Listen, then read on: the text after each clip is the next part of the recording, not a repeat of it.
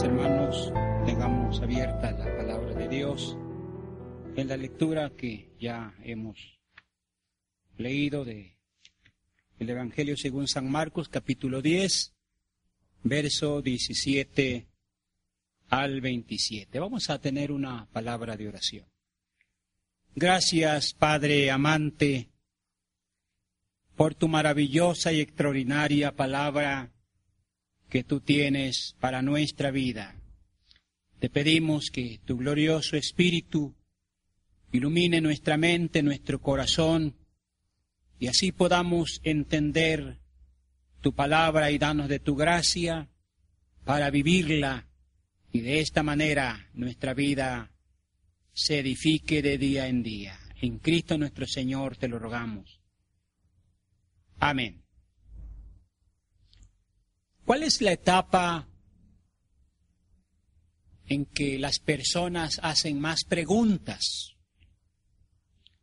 Yo creo que cuando son niños, en la etapa de la adolescencia, por supuesto también de grandes hacemos algunas preguntas.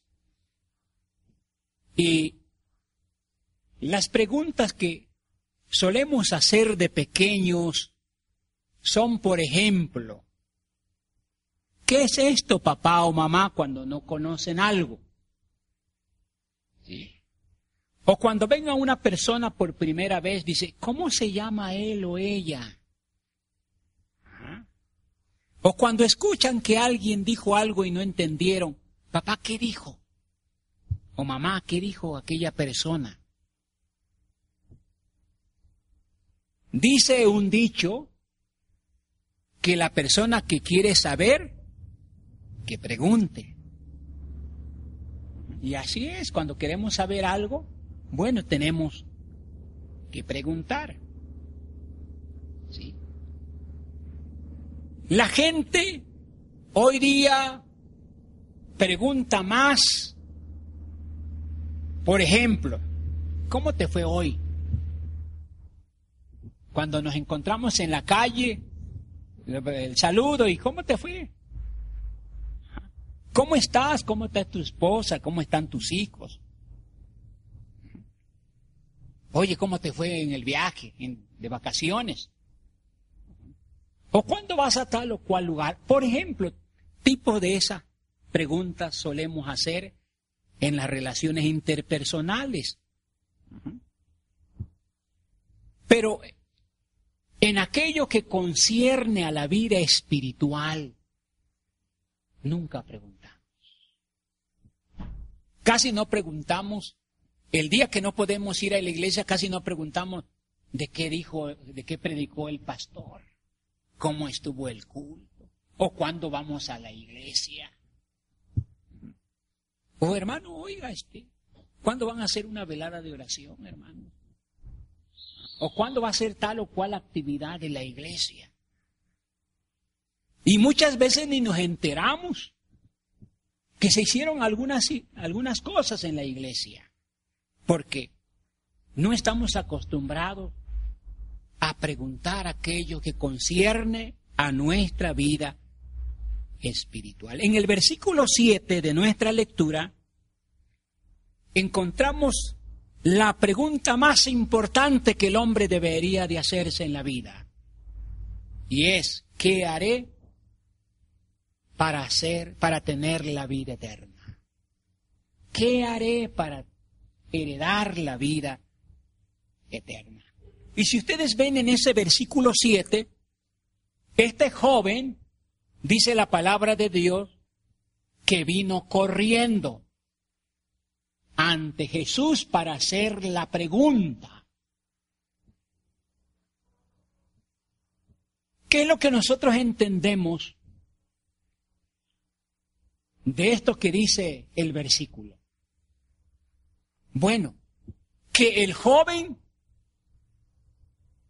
tenía una urgencia en hacer aquella pregunta cuando algo es urgente y cuando algo es apremiante, pues tenemos que hacerlo lo más pronto posible.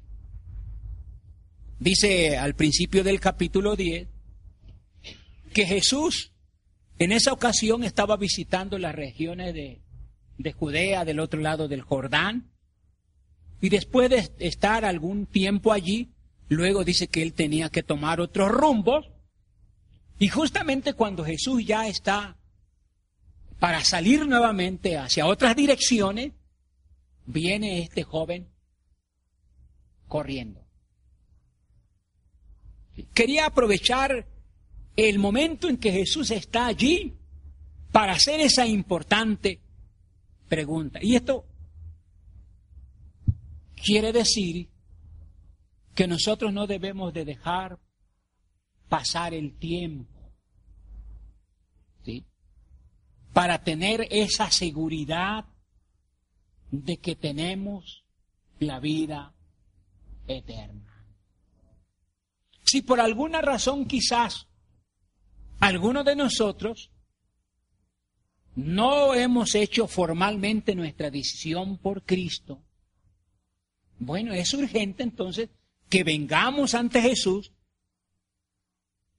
y arreglemos esa parte de nuestra vida espiritual, que consiste en tener una, un encuentro personal con Cristo. Y el mismo versículo no solamente nos da la idea de, la, lo apremiante, ¿no? De preocuparnos por lo espiritual, también dice que cuando Él llega adelante de Jesús se hinca, cae de rodillas en un acto de humillación, en un acto de humildad.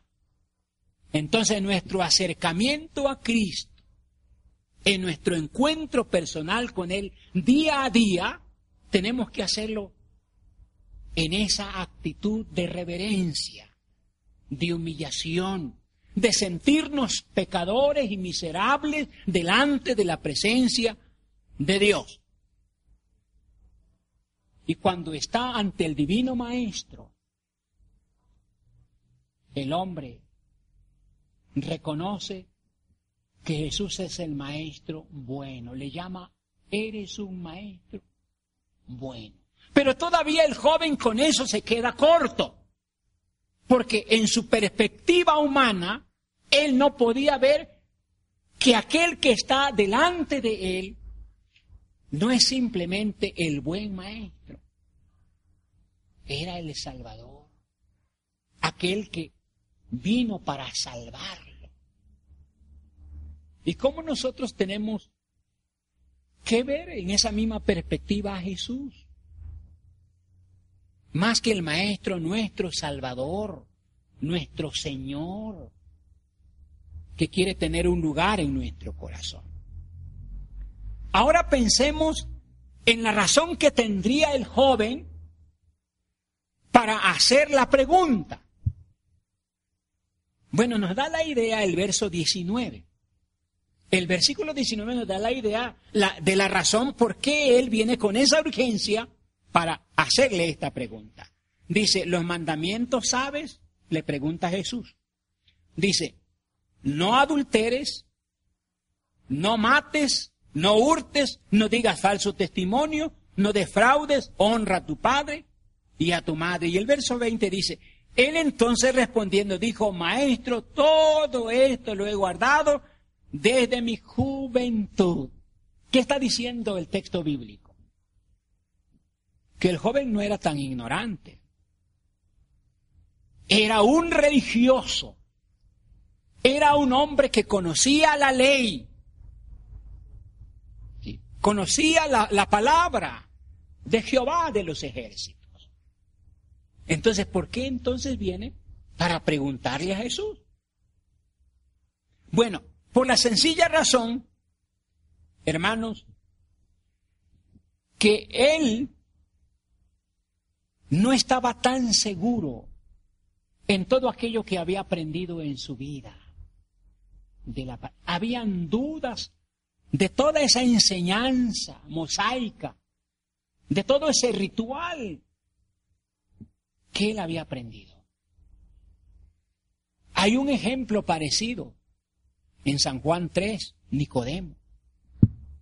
Nicodemo un líder religioso, un rabino, que conocía perfectamente la ley, sin embargo viene de noche a Jesús y también viene con sus dudas. Esa es la razón por qué viene a Jesús. Buscando una respuesta a sus dudas. Y hermanos, aquel joven entonces tenía una confusión. Una confusión religiosa en su vida. Y hoy en el tiempo en que vivimos hay mucha gente confundida. Hay mucha gente que, que se pregunta, bueno, ¿cuál es la, la iglesia perfecta o cuál es la mejor iglesia? Y la gente no sabe que, que la salvación no tiene que ver con, con la iglesia, porque no es la iglesia la que salva, no son los sistemas tampoco religiosos, no son los dogmas, es Cristo, el Salvador de, del mundo. Hermanos, y es sorprendente ver que en ese tiempo, como en el tiempo de hoy, habían hombres y mujeres dentro de la religión, dentro de la iglesia diríamos, ¿no? Dentro de la iglesia, pero que están perdidos. Quiera el Señor que no sea el caso de alguno de nosotros, que por años estemos militando en la iglesia, ¿sí? Que hayamos aprendido el catecismo menor, que hayamos, que sepamos de memoria los 66 libros de la Biblia, que sepamos el Padre Nuestro, que conozcamos versículos de la Biblia, que hayamos participado en el coro, que estemos enseñando, pero que con todo eso estemos perdidos, que no seamos salvos. Bueno, este joven era entonces un religioso, un creyente, que no era salvo, que no había conocido al Señor. ¿Y cuál es la respuesta que Jesús le da? cuando él hace esa pregunta. El verso 21, ahí dice que Jesús entonces le respondió, mirándole, le amó y le dijo, una cosa te falta, anda, vende todo lo que tienes y dalo a los pobres. Hermanos, dice que cuando Jesús vio al joven con esa ansia de una respuesta a su pregunta. Dice que cuando lo vio, Jesús lo amó. Y ahí podemos ver el amor tan grande de Jesús para el hombre y la mujer. No solamente que le buscan, aun aquellos que le rechazan. Entonces el Señor amó a, aquel muchacho en esa condición como él venía, con toda su duda, con toda su incertidumbre. Lo amó profundamente. Le expresó su amor. Y en ese amor, Jesús también le dijo la verdad. Porque la cuestión no es de, de amarnos y ahora sí solapar los pecados, no. El Señor nos llama a amar, pero también el Señor nos, nos llama a decir la verdad. Y Jesús le dice, mira, yo te amo. Conozco tu necesidad, pero también tengo que decirte la verdad. Que tú tienes un problema. Y que tu problema es lo material, no te has podido despojar de lo material. Estás esclavizado a tus intereses, materiales. Entonces, si quieres tener parte en el reino de Dios, falta que renuncie a las cosas materiales. Véndelas.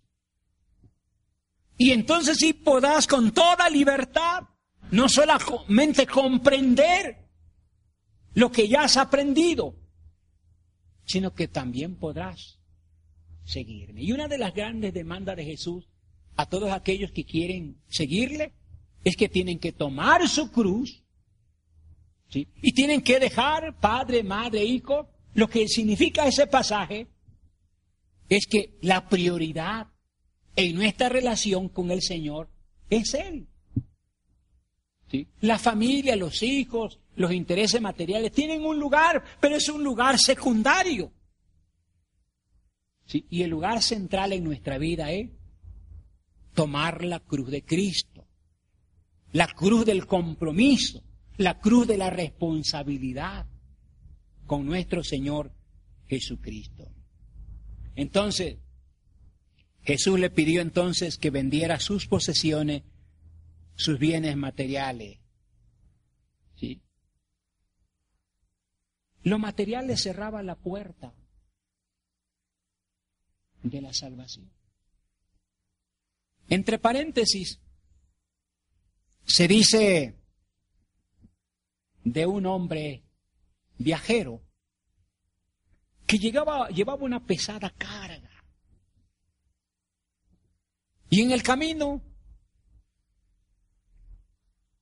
eh, lo encontró un señor con su carro y, y vio al pobre hombre que iba agobiado llevando esa pesada carga. Y le dice, amigo, ¿quieres un ray? Súbete a mi camioneta. Y el hombre se subió.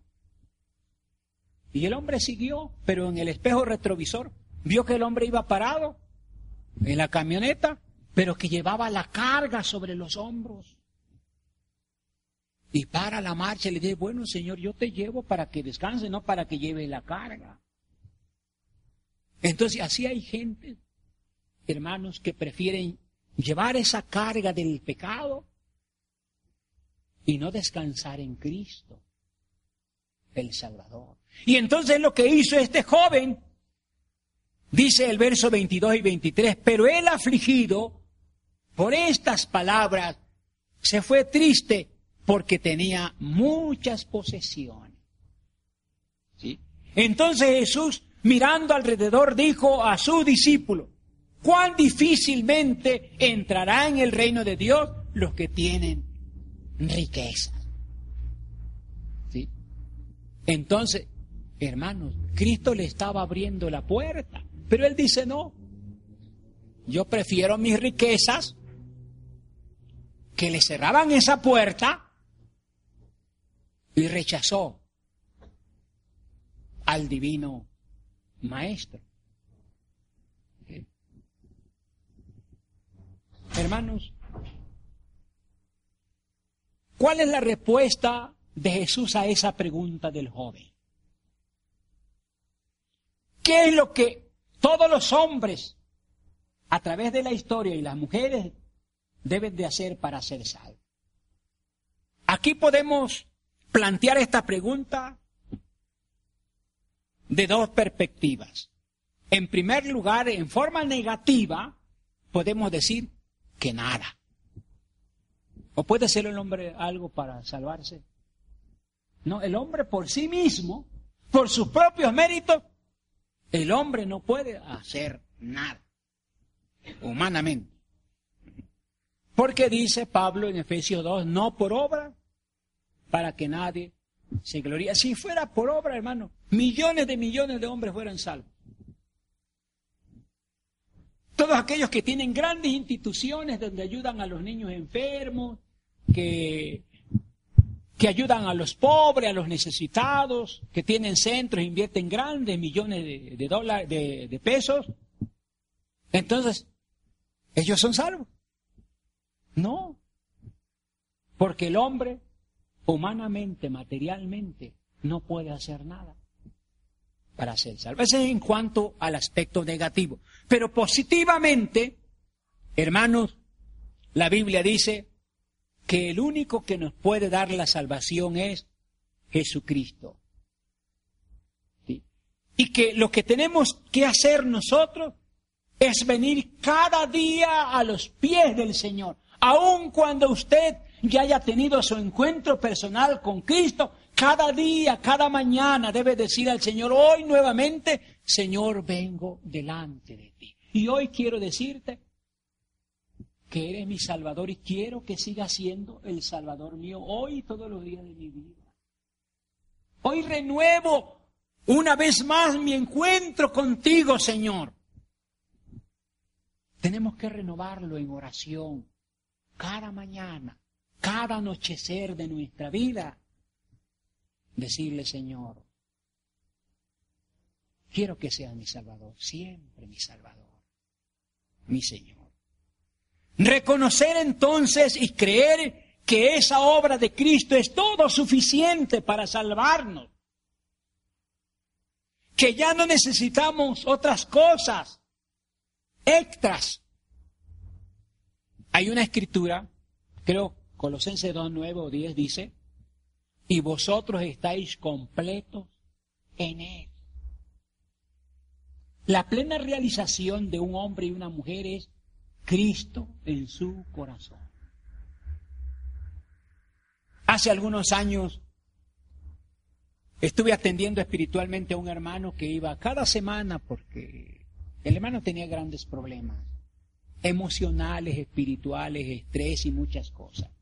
Y en una de esas conversaciones, él me decía, hermano, yo me siento un hombre fracasado. No pude cumplir las expectativas de mi vida. Le hice una pregunta. Hermano, ¿usted ya tiene a Cristo realmente en su corazón? Sí lo tengo, hermano. Pues déjeme decirle que la plena realización del hombre y de la mujer es tener a Cristo en su corazón. Porque el que tiene a Cristo lo tiene todo y lo puede todo.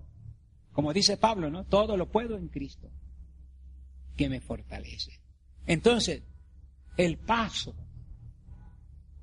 para tener la vida eterna es estar convencido entonces en la suficiencia de la obra de Cristo como nuestro Señor. Y comparto con ustedes tres versículos Hechos 16, 31. Recordemos cuando el carcelero de Filipo le hizo la pregunta a Pablo y a Sila, Señores, ¿qué debo hacer para ser salvo? Muy parecida a la pregunta del joven de Marco. ¿Cuál fue la respuesta de Pablo? Cree en el Señor Jesucristo y serás salvo tú y tu casa. Entonces, todo lo que usted y yo necesitamos para tener una plena seguridad de la salvación en haber creído en Cristo de todo corazón. Porque todo mundo puede decir creo. Y a cualquier persona que usted le pregunta si cree, dice, yo creo en Jesús.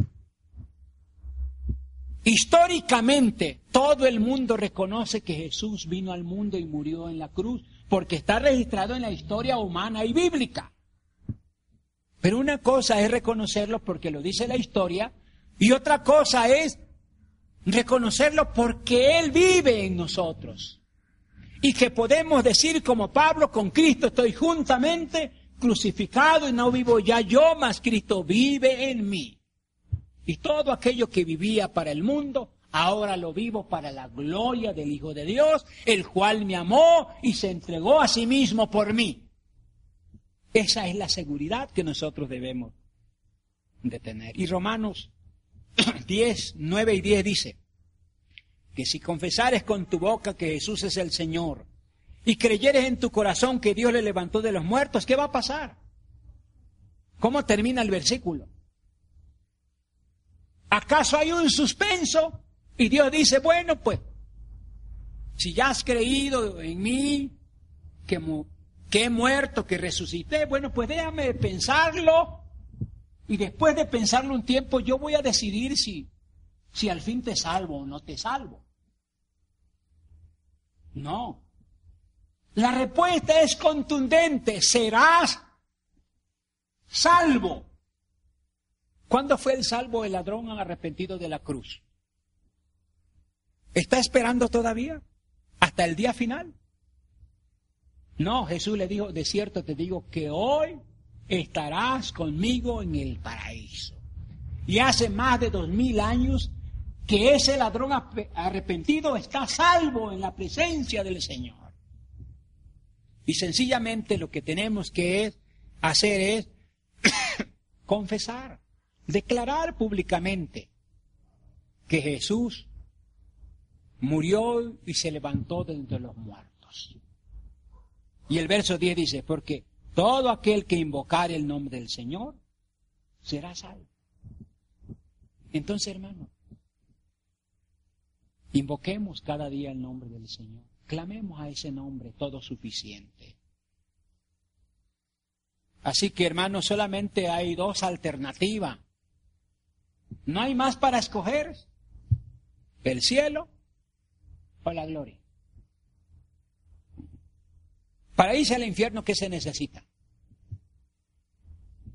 Decir, no, no quiero nada con Jesús.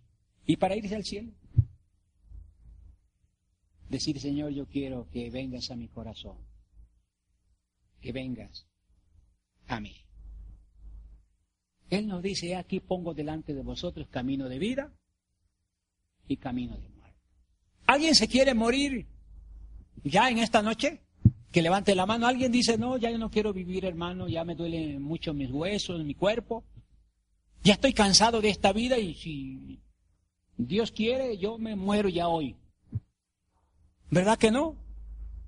¿Cuántos queremos vivir amanecer mañana?